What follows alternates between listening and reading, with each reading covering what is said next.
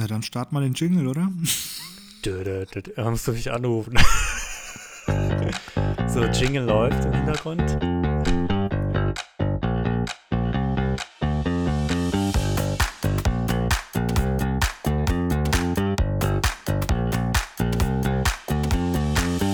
Ja, Dominik, wir sind wieder da.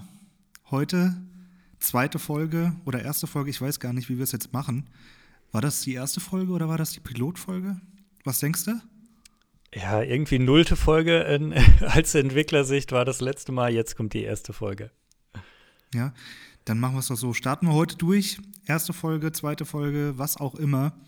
Heute mit einem erneuten Thema, was uns brennend interessiert. Karriere, beziehungsweise der Beruf des Frontenders.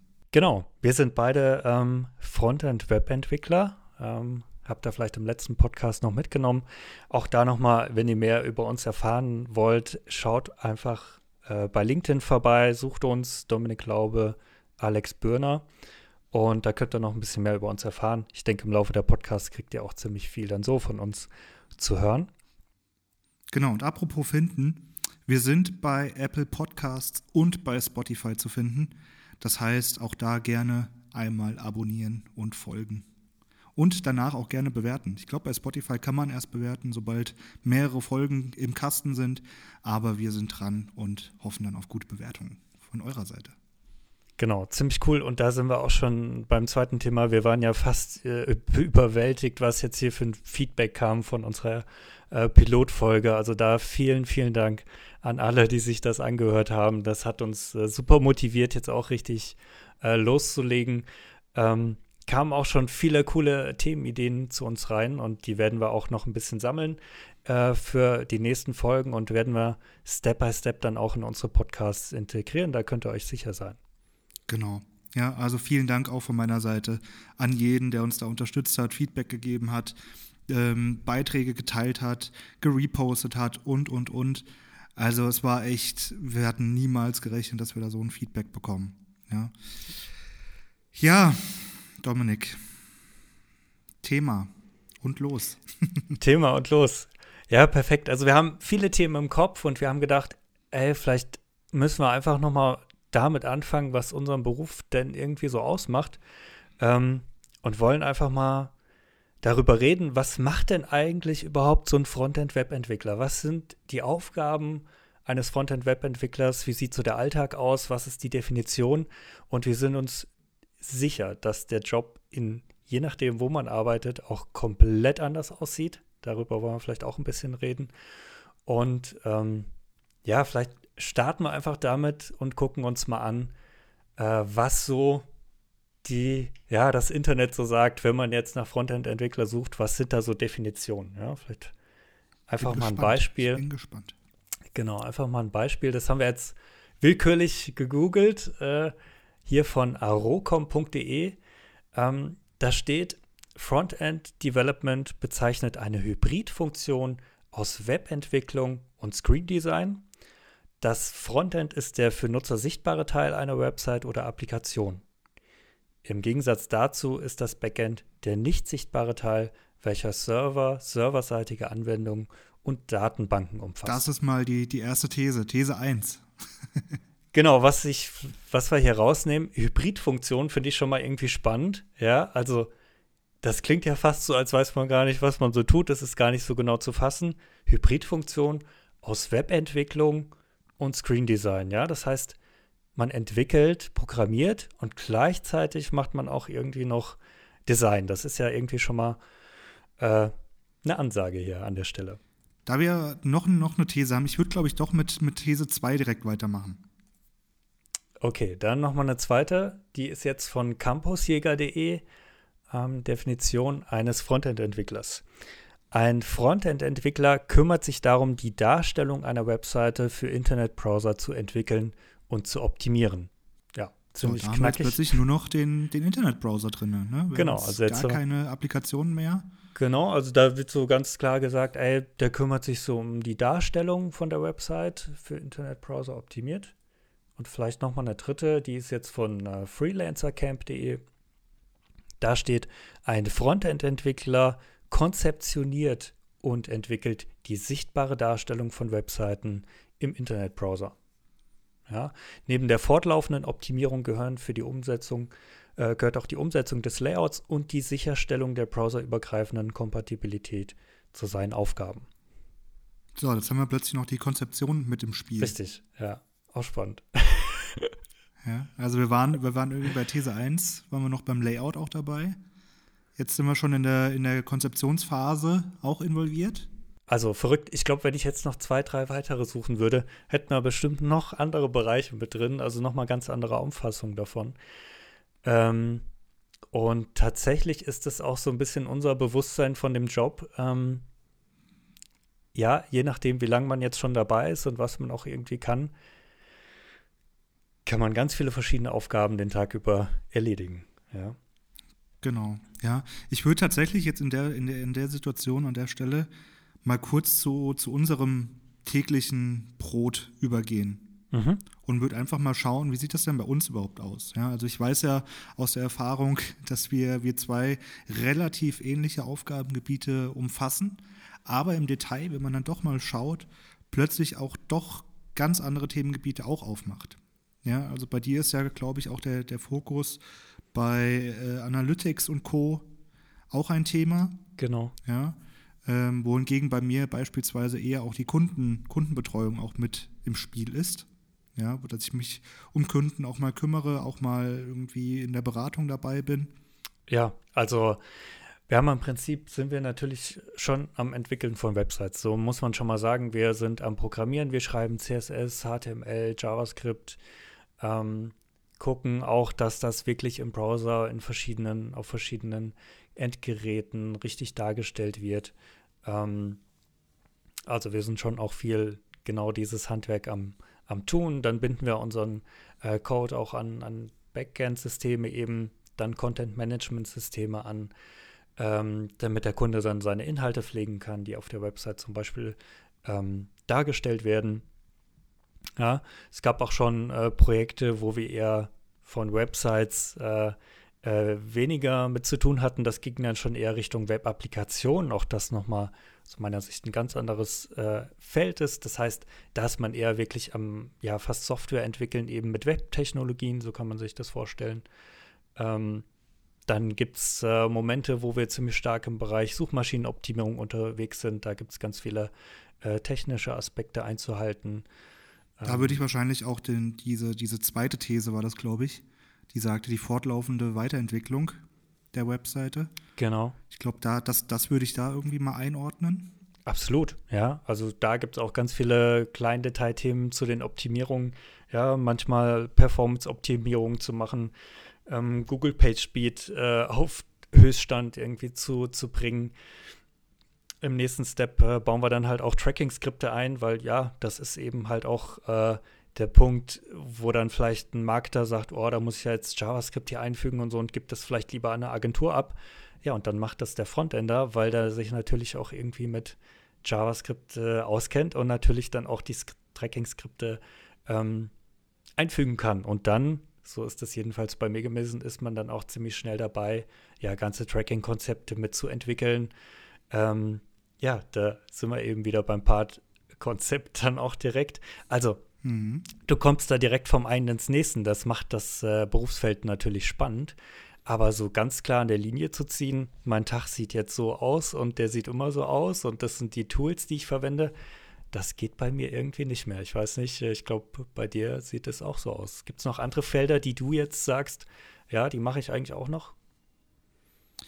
Naja, also wir hatten es ja schon mal angedeutet in unserer ersten Folge irgendwie, dass wir, dass wir ja da auch mit der Ausbildung noch am Start sind. Das ist ja nochmal ein ganz anderes Thema, was jetzt weniger fachlich vielleicht sogar ist als, als Persönlichkeitsentwicklung an der Stelle.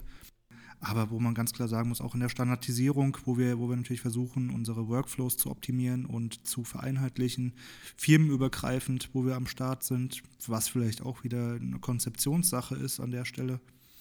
Ähm, ja, ansonsten das mit der Kreation auch wieder ein spannendes Thema. Da, da sehe ich mich jetzt zum Beispiel gar nicht drin.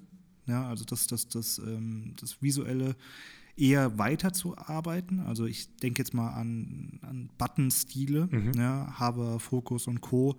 Da sehe ich mich, aber ein Layout selbst zu machen an der Stelle, da sehe ich mich überhaupt nicht. Okay, das heißt, bei dir wäre es halt so, dass du auch ein, ja, dann einfach letztendlich von unserer Kreationsdesignabteilung mehr oder weniger, na, vielleicht vorher schon in Absprachen irgendwie über das Layout gesprochen, über Umsetzbarkeit geredet, klar, aber dann irgendwie doch irgendwie ein fertiges Layout bekommst und das letztendlich für den Browser dann ähm, umsetzt. Ja. Ganz genau.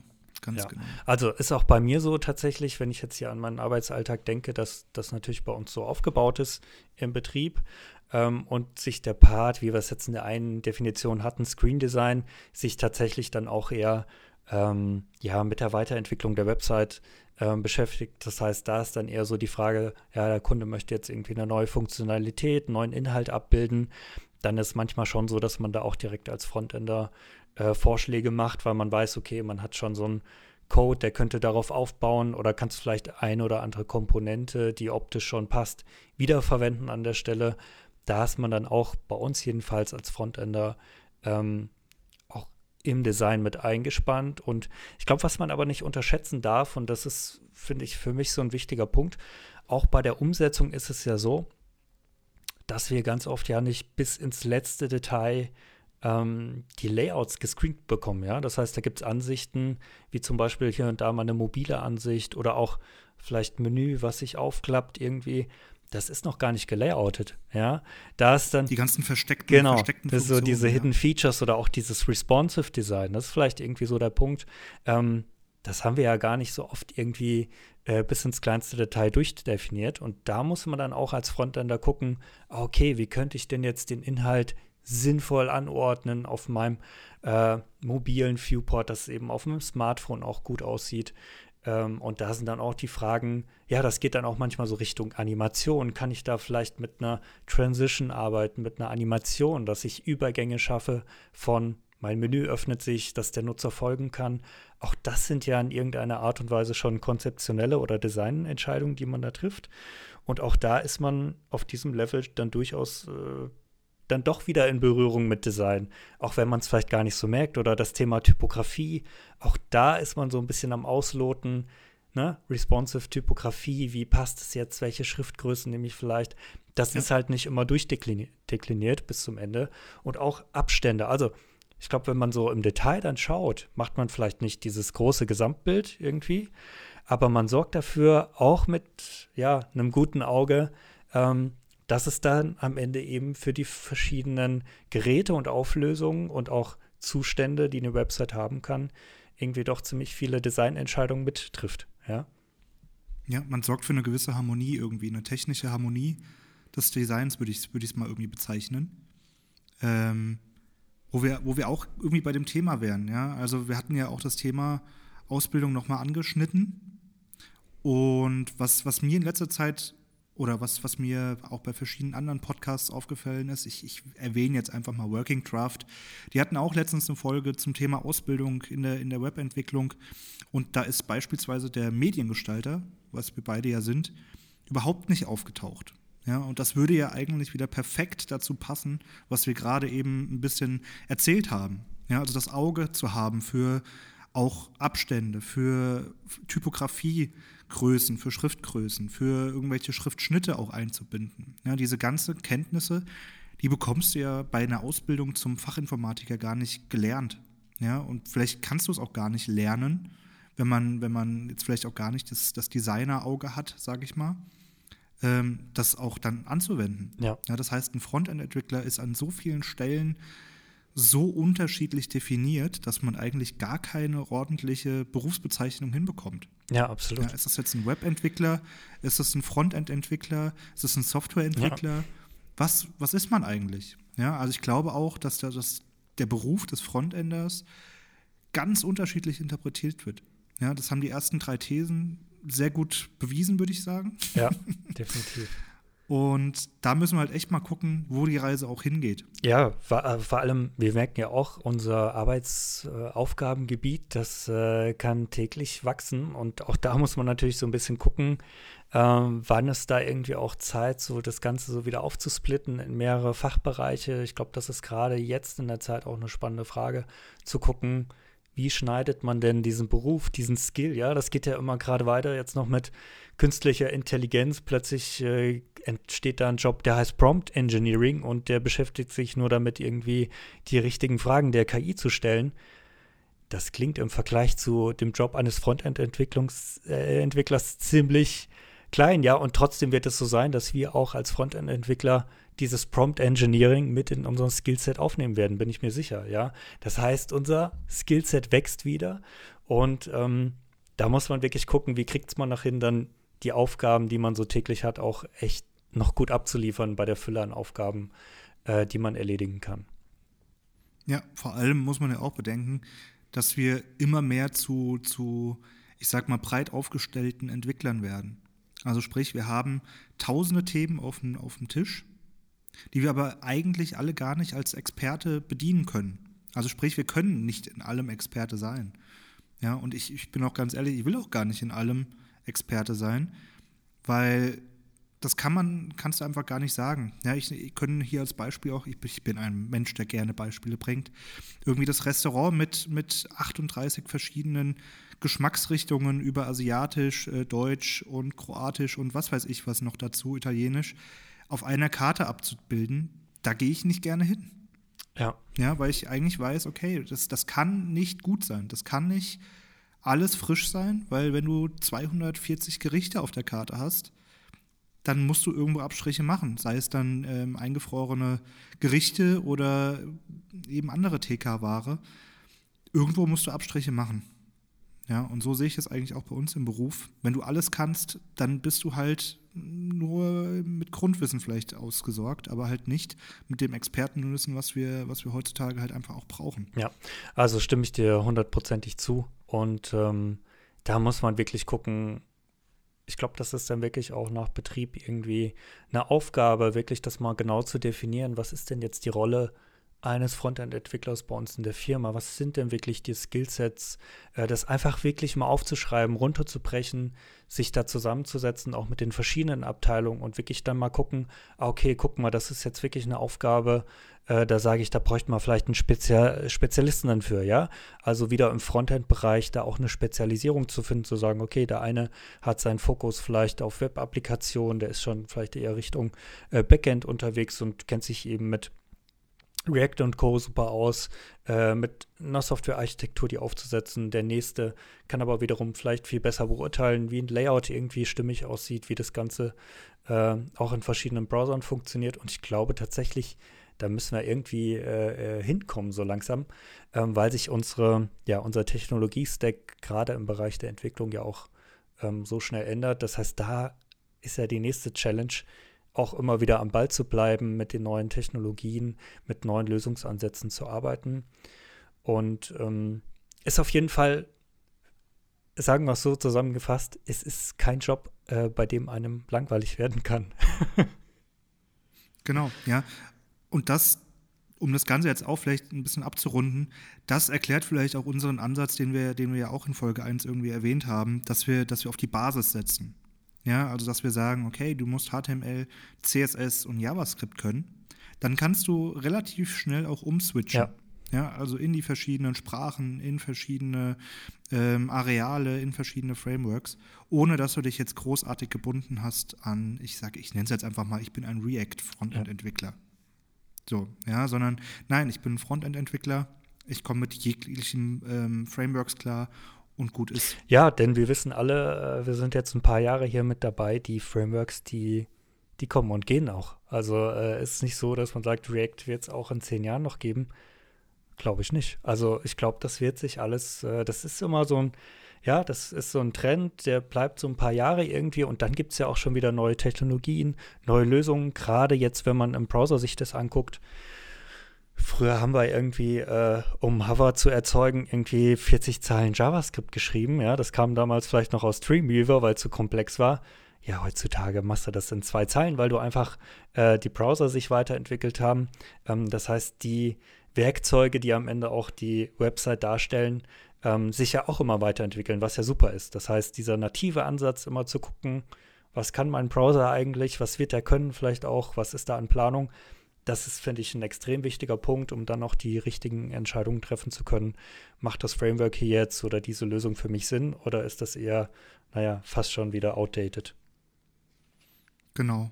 Ja, also ich meine, wir hatten es ja im eigenen Leib erfahren, ähm, auch jetzt erst die letzten Monate und eins, zwei Jahre vielleicht, wo wir, wo wir jQuery einfach abgelöst haben, weil einfach so viel nativ jetzt in die, in die Sprache gekommen ist.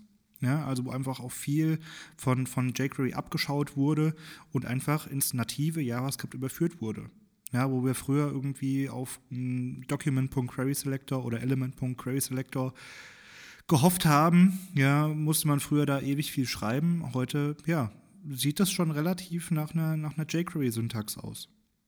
Ja, oder das Klassensetzen, ja, oder, oder irgendwas anderes. Und umso mehr man da auch jetzt abgekapselt ist, kannst du wieder eine Dependency entfernen und bist da auch wieder den nativen Weg am Gehen. Ja, und da vielleicht so was meine wichtigste Erkenntnis dabei war, so am Anfang, als wir gestartet sind, da sind wir direkt mit jQuery gestartet. Wir haben ja eigentlich gar kein JavaScript geschrieben und das ist das, was wir ja auch immer wieder bei den Bewerbern merken, so die starten direkt mit dem Framework, die fahren sich direkt React ein und dann merkst du halt, wenn du mit denen dann sprichst, ah, okay, die verstehen das gar nicht so genau, warum das jetzt irgendwie Sinn macht, an der Stelle dieses Framework einzusetzen. Und so überhaupt keine Kritik, weil uns ging es ja damals auch so. Wir haben auch gar nicht in Frage gestellt. Ja, wir haben gar nicht in Frage gestellt, ey, wieso schreibe ich denn eigentlich jQuery? Wir haben das erst, als wir das verwendet haben, gemerkt, wofür das da ist, dass das eben dann viel einfacher eine Syntax ist zu schreiben, dass es in den ganz verschiedenen Browsern direkt funktioniert, äh, dass es da zig Plugins gibt, die man einfach so verwenden kann. Also wir haben ja erst, als wir das verwendet haben, wirklich so die Vorteile erkannt, ja, und haben dann aber auch gesehen, ah, okay, der Browser entwickelt sich auch weiter, das geht jetzt ja irgendwie nativ, ah, okay, ich muss ja eigentlich gar kein Framework mehr verwenden, ja, wieso mache ich das denn überhaupt? Also man entwickelt sich damit und kann aber dann im Nachhinein sagen, je mehr wir verstanden haben, was wirklich da so unter der Haube passiert, also wirklich im Browser selbst für Funktionen da sind ähm, und was vielleicht da einfach noch nicht gut gelöst ist. Ja, weil so ist es ja oft, dass man bei der Webentwicklung schon einen Schritt weiter gehen möchte und der Browser oder die Browser-Kompatibilität ist noch gar nicht so gut. Ja, also Stichwort dann irgendwie seinen Code nochmal zu transpilieren, dass er ES5 tauglich ist und sowas. Das sind ja alles Ansätze, weil man mit modernen Technologien schon arbeiten möchte aber die breite Masse noch gar nicht diese modernen Browser überhaupt verwendet. Ja, also man möchte immer als Webentwickler und auch als Frontender eigentlich schon so ein Stück voraus sein. Man möchte irgendwie den geilen Scheiß von morgen direkt auch einsetzen wollen. Das ist vielleicht auch so ein, so ein Thema. Ja, das ist auch gleichzeitig auch eine, eine, eine riesige Gefahr. Ja, also man versucht das Neue anzuwenden, weiß aber noch gar nicht, ob das Neue jetzt tatsächlich zukunftstauglich sein wird. Ja, also das kommt auf den Markt und alle denken, ja geil, nutzen wir mal. Und dann stellt sich aber vielleicht ein halbes Jahr oder ein Jahr später, ach, ein Jahr, das ist ja schon zehn Jahre gedacht, ähm, stellt sich plötzlich heraus, ja, nee, war gar nicht so geil. Ja, und dann hat man es plötzlich in seinen Projekten drin und merkt, ja, nee, hm, hat doch nicht so ganz gepasst. Also ich finde das auch immer sehr, sehr schwierig, dann auf, auf neue Züge aufzuspringen und zu sagen, ja, hier habe ich heute gelesen, wollen wir es mal nutzen, wollen wir mal ausprobieren ja, ja, am Ende muss man dann auch wieder sagen, hat es überhaupt einen Nutzen für die, für die Firma oder für, oder das, für das Unternehmen, in dem man arbeitet, wenn ich jetzt hier mal alles umstrukturiere? Ja, ja. also Wow, schon wieder eigentlich ein eigenes Podcast-Thema wert. Das habe ich auch irgendwie so in meinem Kopf. Ja, löse ich jetzt am Ende des Tages Entwicklerprobleme oder löse ich wirklich Kundenprobleme? Und äh, der Trend geht manchmal so ein bisschen darum, äh, äh, ja, Moment, ich löse eigentlich ganz viele Entwicklerprobleme den Tag über aber bringen die wirklich jetzt, also lösen die mein Kundenproblem? Ich glaube, das muss man sich echt auch immer wieder als Entwickler vor Augen halten und ich denke, da müssen wir echt nochmal separat eine Folge drüber reden. Auf jeden und, Fall. Und ähm, ich fasse vielleicht nochmal kurz zusammen. Jetzt nochmal zum Berufsbild. Also ihr merkt, wir sind da schnell drin. Das ist einfach unser Thema hier. Ähm, wir haben also der Frontender, man kann es gar nicht so genau sagen, was er jetzt eigentlich macht den Tag über. Was Fakt ist, er hat so viele Schnittstellen mit anderen Fachbereichen. Ja, das heißt, er hat Kontakt ähm, zu den Screen Designern, die letztendlich das Layout machen irgendwie. Auch zu den Konzeptern vielleicht vorher. Ja, also wo es die Frage ist, naja, wie planen wir das? Können wir das überhaupt dann im Frontend so umsetzen? Kriegen wir das hin? Auch da bereits ziemlich früh macht es eigentlich Sinn, den Frontender mit zu involvieren und da einzuspannen. Ja, dann haben wir irgendwie den Bereich dann ja, auch mit Suchmaschinenoptimierung und sowas. Da geht es nämlich oft auch darum, irgendwie technische Änderungen an der Website mitzumachen. Auch da haben wir Berührungspunkte, auch mit den Marketern, äh, wieder mit verschiedenen Bereichen irgendwie. Ähm, wir haben noch Berührungspunkte mit den Backend-Entwicklern, weil wir natürlich auch stark mit denen zusammenarbeiten müssen. Ja, also wenn ich jetzt eine Filterung baue für meine Website irgendwie, ähm, dann macht es Sinn, auch mal mit dem Backender zu reden. Ja, wie machen wir das denn eigentlich da? Äh, ich brauche ja irgendwie deine Hilfe, damit ich das jetzt hier gefiltert bekomme. Auch da gibt es dann wieder Schnittmengen. Und natürlich auch noch mit äh, Projektmanagern oder ja, sage ich mal, auch Accountdirektoren, wo wir abstimmen müssen, ah, okay, was wäre das denn für ein Aufwand, das Ganze umzusetzen? Äh, passt das irgendwie in unser Budget rein? Was können wir da machen? Also wir sind da ja in ganz vielen Bereichen, haben wir da immer so irgendwie unseren Fuß mit drin. Und das finde ich ziemlich spannend. Du hast ja? auch zeitgleich den Kunden noch, noch unterschlagen. Ja, absolut. Ja.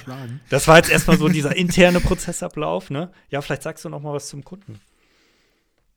Ja, also da, da, da merkst du ja, das ist ja wirklich, da, da bist du wirklich am Herz dabei. Wenn du mit dem Kunden dich unterhältst, dann merkst du eigentlich erstmal richtig, wie der, wie der Kunde eigentlich an der Stelle auch tickt.